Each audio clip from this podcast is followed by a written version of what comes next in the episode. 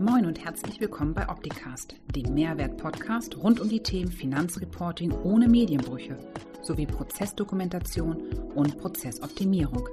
Bleibt informiert mit eurem Gastgeber Paul Liese. Moin Moin, Freitag 11 Uhr 1, HSP Live um 11. Heute ein spannendes Thema und zwar mit einem Gast, nicht aus unserem deutschen Land, sondern aus unserem Nachbarland Österreich. Hallo Sebastian. Hallo Paul. Sebastian, mich kennen Sie alle, wobei, nochmal, ich bin der Paul. Ne, Habe ich letztens vom Bernd gelernt, ich soll mich vorstellen beim Intro. Also, Sebastian, stell dir mal vor, wer du bist, was du machst. Sehr gerne, danke dir, Paul. Ich bin der Sebastian Thalhammer. Man kennt es wirklich an der Stimme, kein gebürtiger Deutscher, sondern aus Oberösterreich. Und ja, bin seit sieben Jahren selbstständig Unternehmer mit der Firestone Digital und eine Beratungs- und äh, und Agentur, wo wir uns auch eben dem Thema der digitalen Transformation verschrieben haben, eben wie kann ich das Marketing, Geschäftsmodelle, aber auch mein, Menschen und Mindset äh, transformieren, um sich einfach den äh, veränderten Umgebungsbedingungen besser zu stellen. Ja, so und jetzt wird es besonders spannend. Sebastian hat mich auf LinkedIn angeschrieben. Also ist schon mal der erste Nachweis, LinkedIn aktiv sein ist wichtig, weil dann bekommt man Kontakte, die man sonst nicht zusammenbekommen hätte, als eine der möglichen Plattformen. Ja, also mit, mit, Sonntag um 10 Uhr ist der nächste Livestream mit Bernd zum Thema LinkedIn, aber das ist jetzt ein bisschen off-topic. So, und Bernd, äh, Sebastian hat mich angeschrieben und gesagt, hey Paul, ich habe mal ein paar Fragen, ich habe ein Interview. Ich habe gesagt, ja, kein Problem, machen wir gleich publik, dein Interview, gehen wir live am Freitag. So, jetzt bin ich hier, bin gespannt, was für Fragen du hast. Ja, mich würde interessieren, Paul, ähm, deine Einblicke oder deine Sichten äh, hinsichtlich der Entwicklung der, der Geschäftsmodelle und, und generell der, der Branche der Steuerberater. Das war so der Ursprungskontakt auch äh, von mir. Ich beschäftige mich jetzt speziell heuer äh, immer mehr mit dieser Branche, wo mich auch viele fragen, warum? warum genau diese Branche? Ähm, und, und ich merke einfach einige, einige Veränderungen im Markt und, und zwar positiver Natur, wo einfach äh, alte Muster aufgebrochen werden, frisches Blut reinkommt, speziell weil jetzt einfach die nächste Generation oft auch bestehende Kanzleien übernimmt und sich auch hier wirklich andere Vorgehensweisen, Denkweisen, Sichtweisen etablieren. Und äh, ja, ich werfe da immer auch einen Blick über den, über den Tellerrand, äh, quasi Australien, Amerika, wo stehen die schon, wo stehen wir? Und da, da tut sich einiges. Und, und da würde ich eigentlich mal äh, auch von deiner Seite gerne erfahren, was siehst eigentlich du, Paul, für die, die Trends der nächsten Jahre, natürlich auch durch die digitale Transformation? Wohin werden sich Steuerberater entwickeln können, müssen, sollen, wo du sagst, das ist ein mögliches Szenario, damit man weiterhin auch relevant ist in dem Bereich. Wie siehst du das? Ja, es ist spannend. Ähm, mal ein Beispiel. Ich hatte heute Morgen, ähm, bin ich eingeladen worden von der Kanzlei, gemeinsam mit einem Mandanten von denen, konkret mit dem Mandanten über Lösungen zu sprechen. Da war es so, dass der Mandant gesagt hat, ich möchte noch digitaler werden. Und ich glaube, das ist einer der Punkte, dass es in der Kanzlei ganz darauf entscheidend davon ist, erstens, was wollen die Mandanten Mhm. Und zweitens, was will ich als Kanzlei? Wenn der Mandant auf die Kanzlei zukommt und sagt, hey, ich möchte digitaler und die Kanzlei spielt das Thema nicht mit, weil sie nicht will, nicht kann, aus welchen Gründen auch immer, wird der Mandant sich eine andere Kanzlei suchen, die genau das kann. Und da sehe ich schon die erste Veränderung im Markt, dass sich die Kanzleien positionieren müssen. Auch gegenüber ihren eigenen Mandanten, aber auch gegenüber neuen Mandaten. Auch schon in der ersten Ansprache. Ne? Wie würdest du einen Steuerberater suchen? Dann gibst du bei Google ein, Steuerberater, Google Maps, bei dir in der Umgebung, wer kommt hoch oder guckst du bei Google äh, nach Steuerberater digital oder Zusammenarbeit mit deinem System oder dergleichen? Wonach suchst du? Mhm. So, mhm. und da geht's schon los, wie positioniere ich mich als Kanzlei? Bin ich noch, ich habe mal aus der Branche gehört, Dinosaurier und arbeite mit Belegen und mit Pendelordner, weil ich so mhm. arbeiten will. Ist ja mhm. legitim, ist ja eine persönliche Entscheidung. Oder sage ich, ich möchte ansprechbar sein für die Mandanten, die mit mir digital zusammenarbeiten wollen? Mhm. So, das sehe ich als die erste Geschichte. Wie ist das bei euch in Österreich? Ähnlich? Sehr, sehr ähnlich. Also ich habe sogar ein paar äh, Thesen aufgestellt äh, hinsichtlich der Zukunft. Äh, ich habe nämlich äh, Ende August vor ein paar Wochen habe ich einen Steuerberater Think Tank veranstaltet. Ziemlich kleines Ding, äh, hat mir einfach Spaß gemacht. Das war wirklich ein Format, äh, wo, wo wir offen reingegangen sind. Das waren Steuerberater aus ganz Österreich in dem Fall einfach eben genau die Frage gestellt, wohin geht's, wohin kann es gehen, was sind so Herausforderungen und was sind mögliche Zukunftsszenarien. Und da ist eigentlich auch ganz klar rausgekommen für jeden so auf der einen Seite eine gewisse Bestätigung, dass der eigene Weg, den man jetzt nicht erst gestern eingeschlagen hat, sehr wahrscheinlich äh, mehr zu Erfolg führen wird, äh, als weitermachen wie bisher.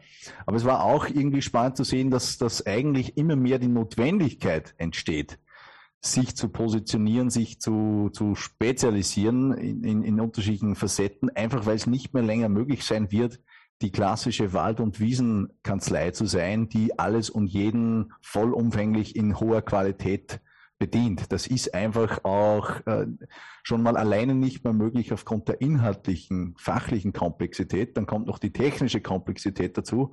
Und dem entgegen wirkt ja dann eigentlich auch die Tatsache, dass immer weniger Menschen nachkommen in die Steuerberaterwelt. Es ja. gibt weniger Anwärter und es gibt immer weniger Menschen, die in der Lage sind, dieses interdisziplinäre Feld das einfach benötigt wird in der Steuerberatung mittlerweile zu bedienen, weil du ja einfach nicht mehr nur Steuerberater bist, sondern IT-Techniker, äh, Psychotherapeut, was auch immer.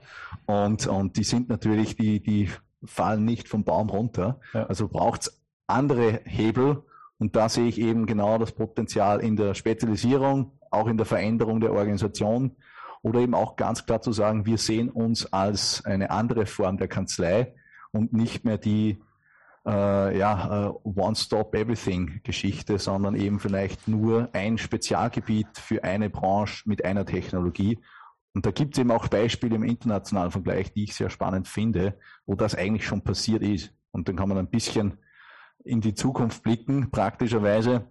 Was haben andere Firmen gemacht in anderen Ländern, die von der technologischen Entwicklung schon mehr, wo es schon mehr angekommen ist, sagen wir mal so. Mhm. Ja, also sehe ich ähnlich. Jetzt hast du einen Punkt genannt, und zwar das Thema, ähm, die Aufgaben verändern sich. Mhm. Hab dann zum Beispiel den Faktor IT dabei. Und das ist das, was ich immer wieder feststelle in den Kanzleien. Das IT-Wissen in Bezug auf die selbstverwendeten Produkte in der Kanzlei ist hoch, extrem ausgeprägt. Auch wie die Daten in die Kanzlei kommen können, solange sie bildhaft sind. Ne, reden wir mal von Belegthemen zum Beispiel.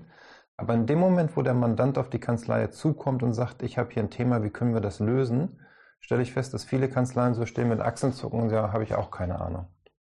So, und das, darauf zieht jetzt zum Beispiel auch bei uns dieses Ausbildungsangebot ab, wo wir sagen, wir bilden Kanzleien oder Mitarbeiterinnen, Mitarbeiter in Kanzleien zum Digitalisierungsberater aus, damit die nämlich genau das beantworten können und sagen können, lieber Mandant, für das Thema nimm das System, weil es bringt dir dies und jenes und nach hinten raus hilft es uns in der Kanzlei, die Daten effizient verarbeiten zu können.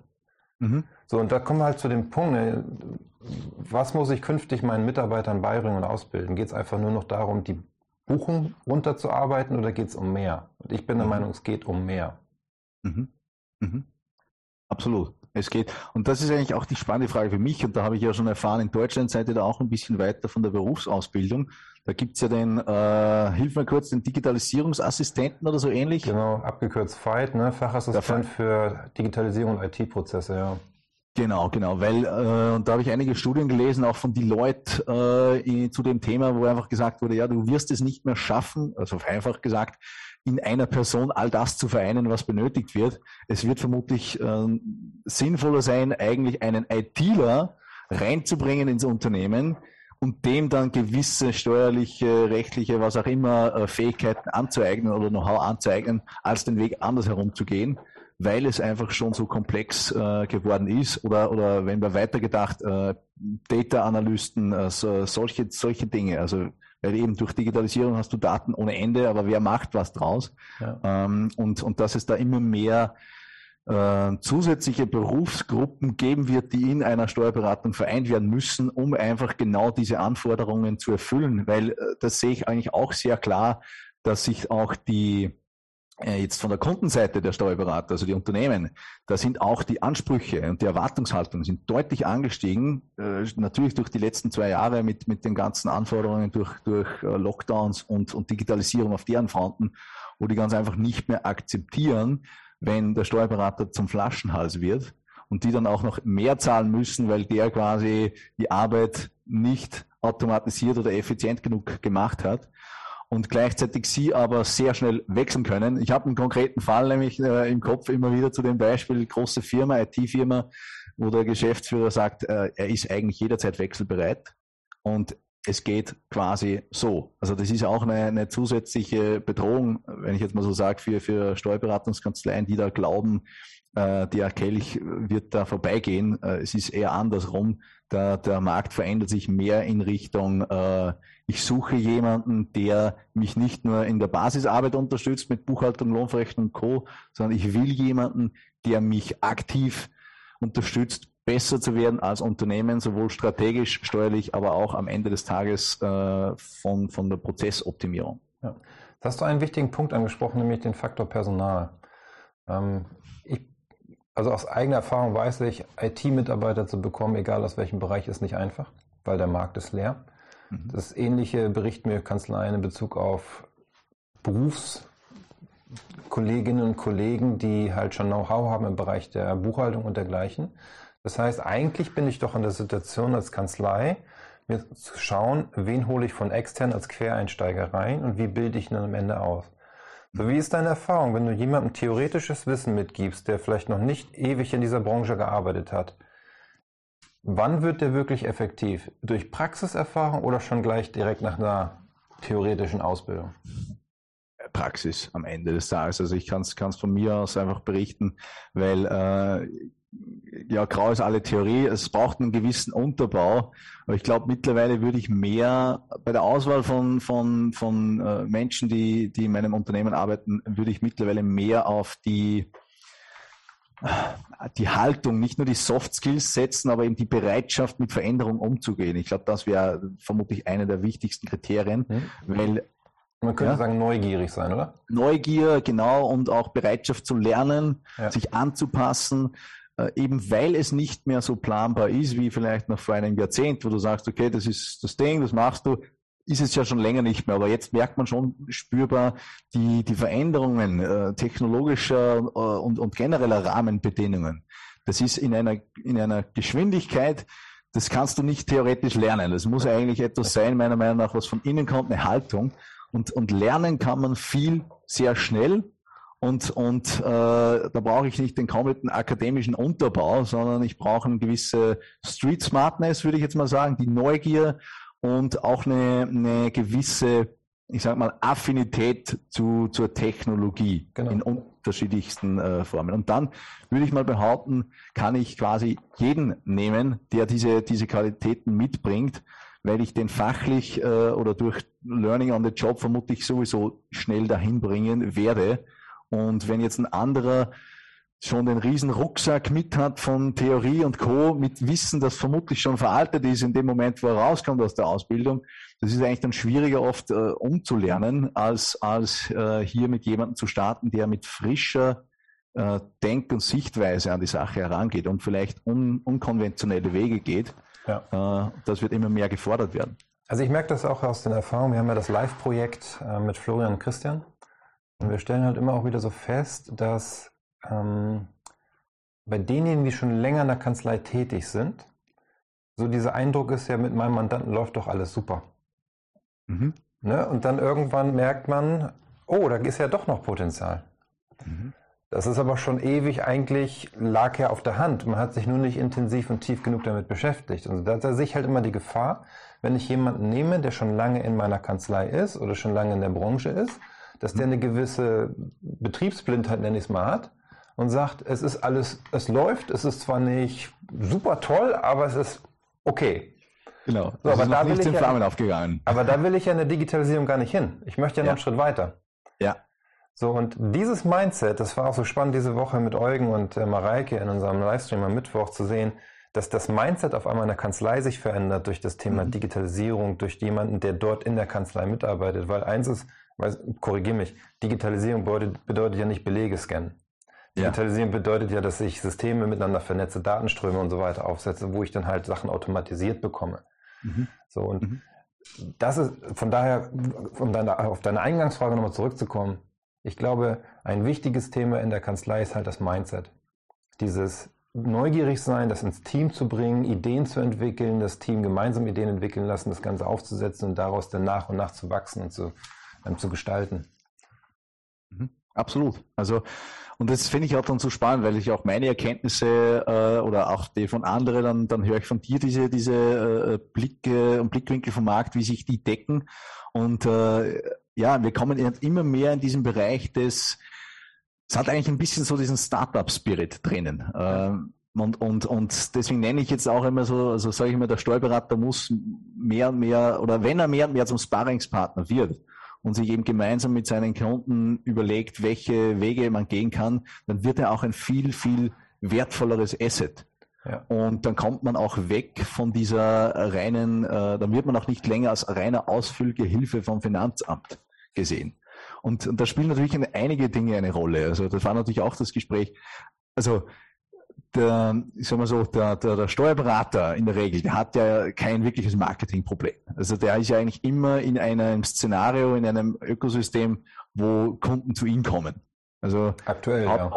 Ja, aktuell ja, genau. Und das war eigentlich die letzten Jahrzehnte. Also einer hat mal gesagt, ein Steuerberater, wenn du, wenn du, also verhungert ist noch niemand von uns, ja, war die Aussage. Und, und das zeigt aber auch nur so eine gewisse, ähm, wenn man sich nicht anstrengen muss, um neue Kunden zu gewinnen, dann ist man natürlich auch, äh, läuft man Gefahr, in eine gewisse Routine zu verfallen und, und sich auch in eine gewisse Gewohnheit zu verstricken. Und da merke ich auch, es verändert sich jetzt auch das hingehend, dass, dass Steuerberater oder Kanzleien proaktiver werden müssen und auch aktiver verkaufen müssen, wenn es um Dienstleistungen geht, die halt nicht in Wahrheit notwendig sind, an denen der Unternehmer sowieso nicht vorbei kann. Weil Buchhaltung, Lohnverrechnung Co. ist nicht schwer verkauft. Ja, der, der, Unternehmer weiß, er muss es haben. Ja. Irgendeiner von denen, die es da draußen gibt, der macht schon. Ja. Aber wenn es jetzt dann darum geht, Digitalisierungslösungen oder Beratungslösungen, so wie du jetzt das, das angeschnitten hast, ähm, den Kunden näher zu bringen, muss ich mal jetzt selbst zunächst mal klar werden, als was positioniere ich mich, wie verkaufe ich das den Kunden und äh, ja, wie, wie bringe ich dieses Dienstleistungsspektrum überhaupt äh, da raus? Und das verändert dann schon etwas die Spielregeln und nicht jeder ist da noch schon bereit, das Spiel so zu spielen. Ja, wobei es, ich erlebe halt auch immer wieder einen Blocker. Viele Steuerberater sind nicht Verkäufer, weil sie es halt auch nie mussten. Das, genau das meine ich am Ende des Und jetzt Tages. kommen Sie auf einmal in die Situation, ich habe hier ein erklärungsbedürftiges Produkt, nämlich meine Dienstleistung, mhm. wo der Mandant erstmal nicht möglicherweise den Mehrwert sieht. Und ich muss in die Mehrwertkommunikation gehen. Und genau. schon merke ich, ich komme nicht durch, dann hole ich die gesetzliche Keule, du musst, weil. und schon kommt dieses Thema Angst mit rein, dann Angstaufbau und der Mandant sagt, ja, hm, dann muss ich es ja machen, aber dann bringt es ja keinen. Dann, dann ist ja eigentlich das eigentliche Ziel verfehlt. Genau. Wie siehst du das? Ähm, oder was ist so deine Idee? Wie kann man jemanden in der Kanzlei, der bis jetzt immer die Mandanten zugeflogen sind und eher abgelehnt hat, weil die Bude voll war, mhm. wie bringt man so jemandem vertriebliche Skills bei? Gut, dass du fragst. Das habe ich nämlich auch schon mal gemacht, äh, konkret in einer Kanzlei, wo genau das die Anforderung war. Das ist tatsächlich nicht so leicht, aus genau den Gründen, die, die du gesagt hast, weil viele zu verkaufen ist ja sowieso, da spielt ja vieles eine Rolle. Da kommen Selbstwertthemen rein, da, da brauchst du kommunikative Fähigkeiten und du brauchst eine andere Denk- und Sichtweise. Äh, und ich kann es einfach kurz darüber sprechen, wie wir das da gemacht haben in dieser Workshop-Reihe. Da habe ich einfach den Weg anders gewählt. Zunächst mal die, das Selbstverständnis der Berater dahingehend verändert, dass sie eben nicht nur Befehlsempfänger sind sondern dass sie eigentlich in ihrer Rolle sehr, sehr große Verantwortung und auch ähm, Veränderungspotenzial bewirken können für ihre Kunden. Weil der Kunde auf der anderen Seite in der Regel glaubt ja, der Steuerberater kümmert sich um alles. Ja, mhm. ist ja auch zu hinterfragen. Ja, da, da wird gern die Verantwortung abgeschoben. Ja, kümmert sich um alles, macht alles. Ja, zahlen möchte man gerne dann nicht alles, aber er sollte alles machen. Das ist ja auch eine, eine gewisse äh, Thematik da drin. Aber der Ansatz, den wir da gefahren äh, haben, war einfach wirklich mal das Selbstverständnis der eigenen Dienstleistung auf den Prüfstand zu stellen und hier mal ein, ein höheres Wertverständnis zu etablieren und dann eben genau das, was du gesagt hast, in die Mehrwertkommunikation reinzukommen, mal überhaupt zu definieren oder darüber zu sprechen, welchen Mehrwert kann man eigentlich als Steuerberater für diesen Kunden ähm, machen, welches, welches Potenzial da drinnen verborgen ist. Und das, das Spannende, was ich da gesehen habe, da haben bei vielen auch die Augen geleuchtet, weil die meisten Steuerberater in ihrem Kern, die haben eine sehr stark helfende Ader. die wollen ja wirklich was bewegen, aber sehen sich in ihrem Handlungsspielraum oft deutlich eingeschränkter, als sie es tatsächlich sind. Mhm. Und äh, das, da sind wir eigentlich wieder beim Mindset, wie das mal erweitert wurde, dann sind auf einmal sehr viele Ideen gekommen, was man denn eigentlich machen könnte, weil man hat ja im Endeffekt alle Daten bei der Hand, die man benötigt und, und wirklich viel Vertrauensbasis und Verhältnis, wo man wirklich auch mit Klienten ähm, ja, arbeiten kann. Und dann ist die Frage eben, wie, wie spreche ich darüber?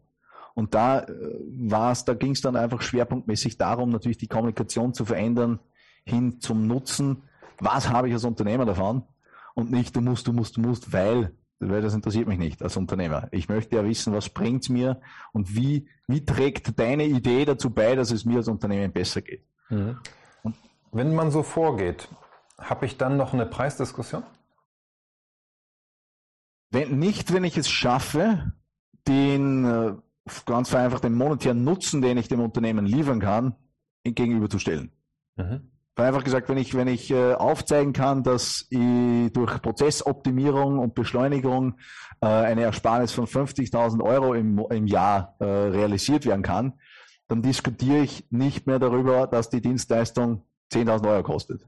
Da ist der spannende Hebel, weil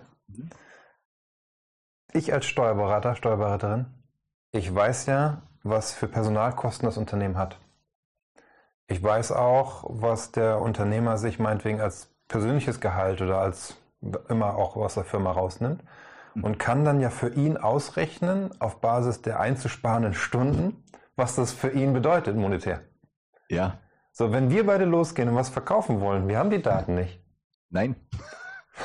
ja, das, das, mein, das meine ich. Die sitzen an ein, in einem riesen Goldschatz, ja. mit dem sie arbeiten können, weil genau diese Informationen, die müssen wir erfragen oder aufgrund von Branchenkenntnisse haben wir irgendwann ein Gespür. Aber in dem konkreten Fall sitzen die äh, Akteure wirklich vor dem offenen Buch und können wirklich faktisch belegen, das ist die Veränderung, die messbare Veränderung und, und, und den Wert der Veränderung stelle ich mit meinem äh, Invest gegenüber und, und, und so, so ist es ein eleganter, souveräner und auch äh, auf Augenhöhe ein Weg, wie man das machen kann und sollte. Ja. Und äh, wird meiner Wahrnehmung nach aber zu wenig genutzt oder gemacht. Mhm. Aber das, liegt sehr doch, wenig. das liegt doch eigentlich daran, dass ich in der Kanzlei keine Zeit dafür habe. Auch ein Thema natürlich. Ne? So, und wenn ich nicht die Zeit habe, mich auf das Thema zu konzentrieren und auf solche Pitches, nenne ich es immer, vorzubereiten, mhm. dann hab, nutze ich diese Datenschätze auch nicht. Ja. So. Ja. Mal eine andere Frage. Ähm, in deinem Coaching für Kanzleien, ich mhm. stoße momentan immer wieder so auf die Ergebnisse, dass die Kanzleien nicht alles abrechnen, was sie für den Mandanten tun. So, ja. und ähm, jetzt gibt es ja zwei Möglichkeiten. Möglichkeit eins, ab sofort alles abrechnen mhm. oder Möglichkeit zwei, weiterhin nehmen. Mhm. Ähm, wenn ich jetzt künftig alles abrechne, wie würdest du einer Kanzlei empfehlen, in die Kommunikation mit dem Mandanten zu gehen, weil sich auf einmal etwas verändert in der Zusammenarbeit? Mhm. Das ist auch ein Thema, das jetzt speziell bei dem Workshop, den ich im Kopf habe, gekommen ist. Da gab es viele Probleme mit Honorarnachbesprechungen und, und hin und her. Letzten Endes, was, was ich identifiziert habe, war es wieder ein, ein Thema, eigentlich im Selbstwert des, äh, des Beraters äh, eine gewisse Angst, oh, jetzt mache ich da mehr und eigentlich müsste ich jetzt das Thema ansprechen. Ich muss jetzt eigentlich dem Kunden sagen, das kostet jetzt mehr. Und das wird dann oft nicht gemacht.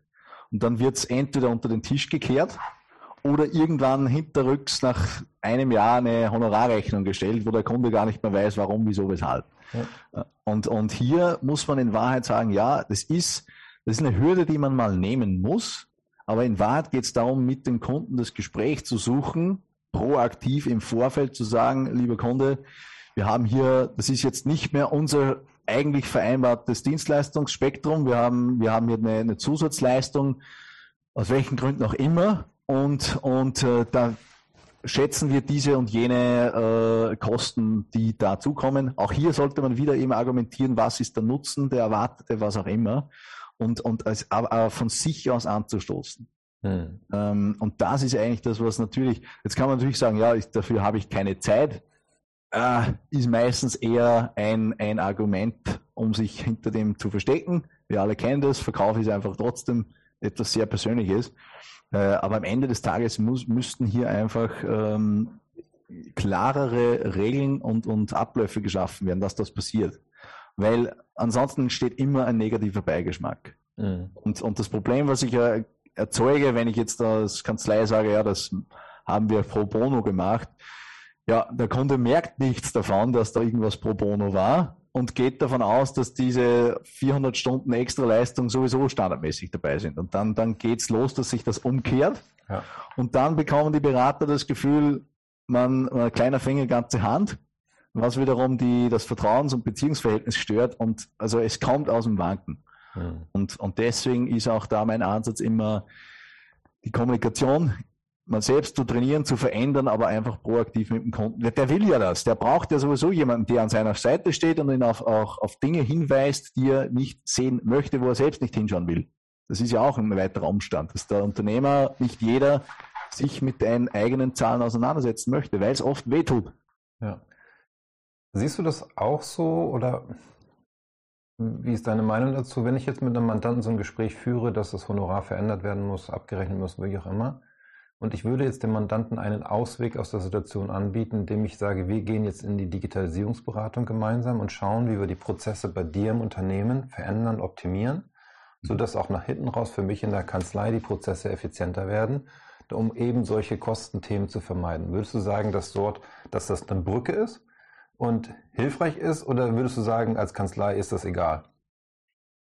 Ich würde sagen, es ist auf jeden Fall eine Brücke, eine Möglichkeit, aber auch hier würde ich, hm, da würde ich dann doch noch mehr reingehen in den spürbaren Nutzen für den Kunden. Also, weil äh, das, was in der Situation ja verändert ist, könnte, könnte auch wahrgenommen werden, okay, dann werden deine Abläufe schneller und, und du hast weniger Overhead und, und quasi, ich zahle quasi nicht viel mehr, weil du deinen Overhead reduzierst. Aber quasi, was habe ich davon? Was ist der messbare Nutzen vielleicht für mich? Ich würde da trotzdem eher den Weg gehen, dass, dass den, die Vorteile, den Nutzen der Digitalisierung für das jeweilige Unternehmen hervorzuheben, mit dem netten Nebeneffekt für die, die eigene Vereinfachung der Prozesse für die Kanzlei. Also ich würde das eher so in Tandem kommunizieren. Aber zunächst muss immer wieder die Frage beantwortet werden, was habe ich davon als, als Kunde? Und äh, natürlich, wenn ich das im Großen und Ganzen mir ansehe, dann, dann äh, gibt es da Sekundärgewinne für alle am Ende des Tages. Mhm. Und, und ich glaube hier, das ist ja auch etwas, was mehr und mehr Unternehmen fordern. Eine Unterstützung in, in genau diesen Bereichen, weil auch das hilft ihnen ja wettbewerbsfähig zu bleiben gegenüber der Konkurrenz, weil irgendwann zieht mir die Konkurrenz davon, wenn die schneller, effektiver, effizienter sind als ich. Ähm, da hilft es mir nicht, dass ich ein paar Euro eingespart habe beim Steuerberater, wenn's, wenn mir alle Kunden flöten gehen, weil ich zu langsam bin oder was auch immer. Ja, aber das bedeutet, dass mein Mandant mich auch als jemand ähm, sehen muss, der genau das tut. Ja. Und ich glaube, oder das ist auch meine Wahrnehmung, dass viele Kanzleien sich nicht so positionieren. Ja. Dass sie sagen, hey, wir sind Berater Steuern machen wir auch, aber wir sind im Kern Berater mhm. und helfen dir, dein Unternehmen effizient aufzustellen. Auch im Rahmen genau. der Digitalisierung. Genau. Das, das muss passieren.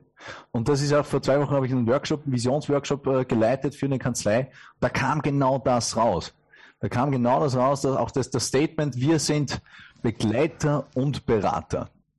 Mhm. Aber primär sind wir Begleiter und dann die Berater. Also genau dieses Thema, was, was wir jetzt, worüber wir wieder äh, sprechen, die sehen sich als jemand, der Unternehmen, äh, die, die Unternehmen dabei unterstützen, besser zu werden, zu wachsen, sich zu entwickeln.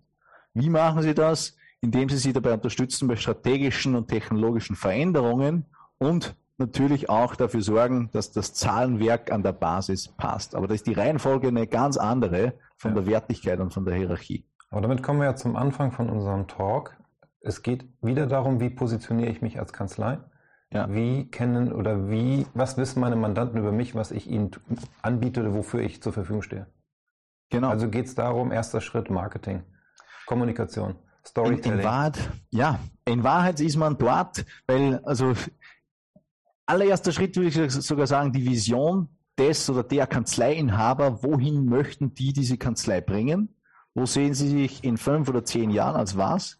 Weil der muss es ja sein, der dann diese Grundsteine legt mit seinem Team und auf Basis dessen überlege ich mir eine Positionierung, eine Kommunikation und so weiter, dann zieht sich das quasi äh, hinten durch. Aber am Ende des Tages äh, wird es vermutlich nicht ausbleiben, äh, um diesen Weg zu gehen. Und es macht auch Sinn, weil es gibt Beispiele, internationaler Vergleich, die wähle ich immer, Bean Ninjas zum Beispiel, gibt es seit Jahren. Die, die positionieren sich seit Jahren als Growth Accountants for E-Commerce. Mhm. Was die machen, die, die, die sind komplett automatisiert und effizient. Man stöpselt sich als, also sind spezialisiert auf Amazon FBA und Shopify, glaube ich, äh, mit Xero oder Zero, ich weiß nicht immer, wie man es ausspricht. Anyway, die stöpseln dich an, dann haben die alle deine Daten und da die ausschließlich mit E-Commerce-Betreibern arbeiten, wissen die einfach genau, wo sind die wichtigsten Optimierungspotenziale für Wachstum für dieses Unternehmen. Und dafür zahlen die. Nicht, dass die Buchhaltung passt, sondern die zahlen dafür, dass die sie dabei helfen, äh, ihnen dabei helfen, äh, mehr Umsatz zu machen. Und die ja. zahlen auch richtig viel äh, im Monat für diese strategische Beratung. Und das Abfallprodukt ist die Buchhaltung am Ende des Tages. Spannend. Und da siehst du die Branche in fünf, zehn oder 20 Jahren? Das ist immer die Geräteinfrage. Ja, eigentlich kann ich sagen, was ich will, weil wenn es falsch ist, wird sich sowieso keiner daran erinnern. Äh, ich denke, auch wenn ich immer ein Optimist bin in diesen Dingen, aber ich, ich tendiere eher zu zehn Jahren. Mhm. Auch wenn ich sehe, dass jetzt schon Veränderung passiert, aber trotzdem das dauert. Ich denke, in fünf Jahren wird es einige gute Beispiele geben und in zehn Jahren wird es sozusagen mehr oder weniger Mainstream sein.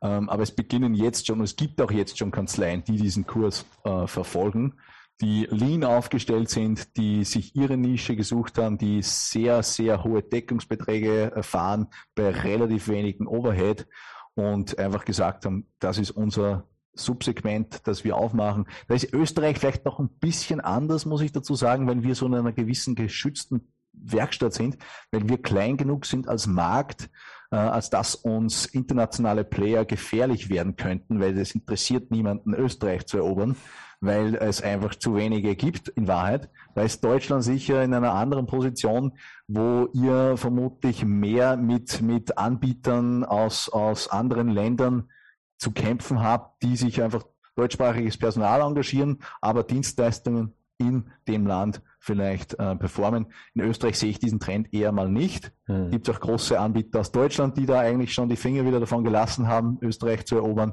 Äh, und das wiederum führt auch dazu, dass we weniger die Notwendigkeit ist, sich hier da schneller zu verändern. Deswegen glaube ich, Deutschland fünf bis sieben Jahre, Österreich zehn bis zwölf.